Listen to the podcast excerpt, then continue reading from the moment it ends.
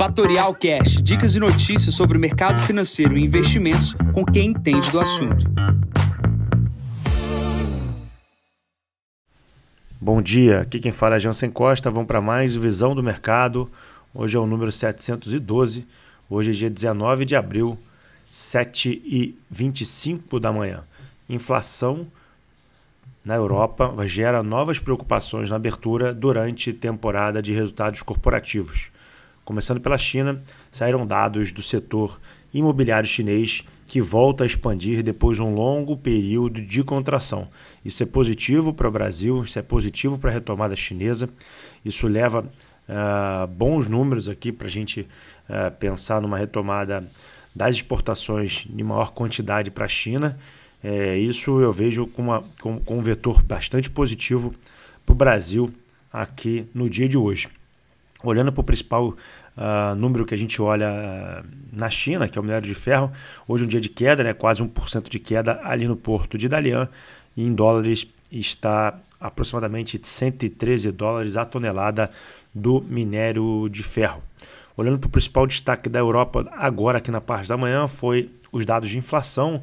Os dados de inflação na zona do euro vieram aproximadamente em linha com as expectativas do mercado, porém o, o núcleo da inflação surpreende negativamente, tanto quanto uh, o dado que saiu no Reino Unido também negativo com relação à inflação. O Reino Unido é o único país da Europa que tem inflação na casa de dois dígitos uh, no acumulado de 12 meses. Tá? Esse, esses números são ruins, derrubam as bolsas aqui na abertura do dia e a gente vai voltar a falar sobre inflação novamente no próximo mês, que será o mês de ajuste dos juros nos Estados Unidos e também na zona do euro. Né? Dois dados bastante ruins aqui na abertura. Voltamos a falar sobre inflação. E falando sobre inflação e falando sobre juros, nos Estados Unidos ontem tivemos falas aí dos presidentes dos bancos centrais uh, de algumas regiões americanas.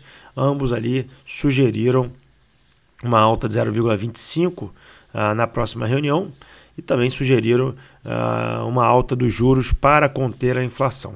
Porém, o que a gente tem nos Estados Unidos essa semana, e foi o início uh, dos resultados corporativos na sexta-feira passada, é nova divulgação de resultados de, de companhias. Né? Hoje é a quarta-feira, a gente tem IBM, temos, temos Tesla, temos Nasdaq, temos, temos algumas empresas a divulgarem os seus resultados. E os resultados estão saindo, alguns em linha, alguns acima das expectativas. Ontem, nos resultados, chamou a atenção: Johnson Johnson veio acima das expectativas do mercado, porém, é, derrubada das ações é, de bastante expressividade, né? ou seja, caíram 6% ontem as ações da Johnson Johnson. E também Netflix teve aí uma receita em linha e um lucro bastante em linha com os resultados uh, esperados pelos analistas. E Netflix é um bom, uh, uma boa proxy né, do que vai acontecer com o varejo americano, dado que é um processo de assinatura, uma assinatura recorrente, e olha-se para o número de usuários como se fosse a estimativa de crescimento de base de vendas do varejo americano. É, bom, esses são os dados corporativos de ontem que me chamam a atenção. Voltando aqui para o Brasil agora, ontem foi divulgado uh, o arcabouço fiscal. O arcabouço fiscal enviado retira ali do teto créditos extraordinários como piso da enfermagem, despesa com universidades, projetos socioambientais e também foram excluídos o aumento de capitais nas estatais, que chamou a atenção aqui do mercado, que na minha concepção é, tem aí é, alguns, alguns dias e algumas semanas para questionar os, os parlamentares com relação a esse teto, esse arcabouço fiscal que está sendo proposto pelo governo em sete páginas que foram colocadas ontem à disposição do Congresso e da mídia. Né? A gente precisa ainda digerir esse processo, porém é, vieram coisas novas que foram, uh, não foram ditas pelo governo até o momento da divulgação do arcabouço. Ontem também tivemos a divulgação aqui por parte da companhia Vale do aumento de produção de minério de ferro, né, subiu 6% na base anual, porém tivemos algumas linhas com redução de produção específicas por problemas da companhia. Ontem tivemos a divulgação do resultado de Home, Home começa o resultado corporativo a ser divulgado através dela. E o balanço ontem veio até positivo na minha concepção, é, em função de números de receita da companhia é, e também de crescimento de ano contra ano. Uma empresa bastante resiliente, uma empresa pequena que se tornou uh, relevante no seu mercado e me chama a atenção é, a, a, os números da, da, empresa de base anual. Uma empresa que eu olho pouco, deverei começar a olhar mais para home aqui na Bolsa Brasileira. E falando sobre Bolsa Brasileira, o fluxo de investidores estrangeiros nas últimas semanas, principalmente no dia 14, foi positivo, entrou quase 1 bilhão e 200 milhões de reais, uh, somando aí em abril já 4 bi e no ano 12 bi de entrada de investidores estrangeiros. Olhando para fluxo, a gente teve na outra ponta a saída de pessoa física, saída de mercados uh, de ações aqui através de fundos. Porém, ontem, é, no dia 13, foi surpreendente a entrada de dinheiro em multimercados. Quase 3 bi foram colocados em multimercados contra um fluxo negativo anual de 39 bilhões de retirada.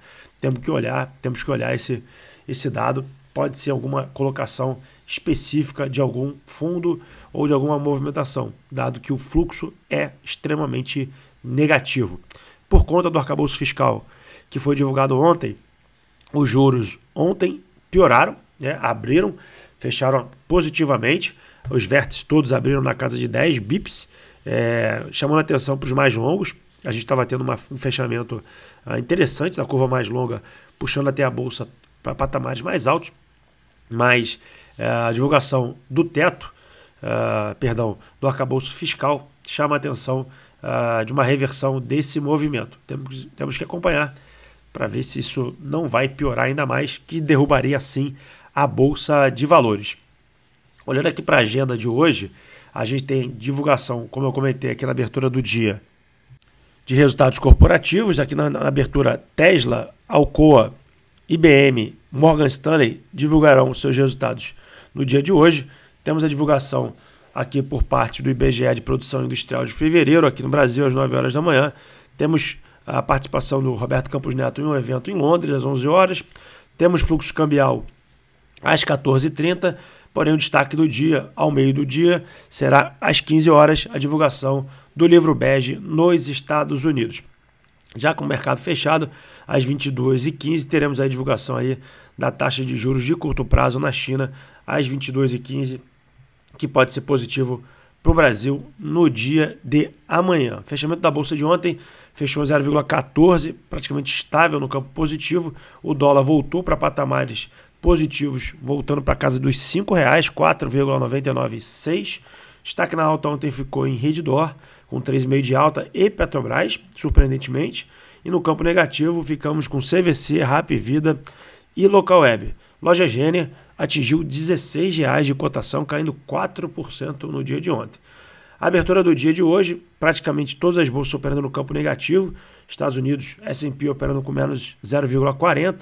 A Ásia operou no campo negativo, Hong Kong caiu 1,37. Europa também estável para negativo, chama atenção Reino Unido com menos 0,35 e o petróleo caindo 1,80%, 83 dólares e 24 o barril do tipo Brent. O Bitcoin caiu 3,32%, tá 29.195 dólares. Bom, vou ficando por aqui.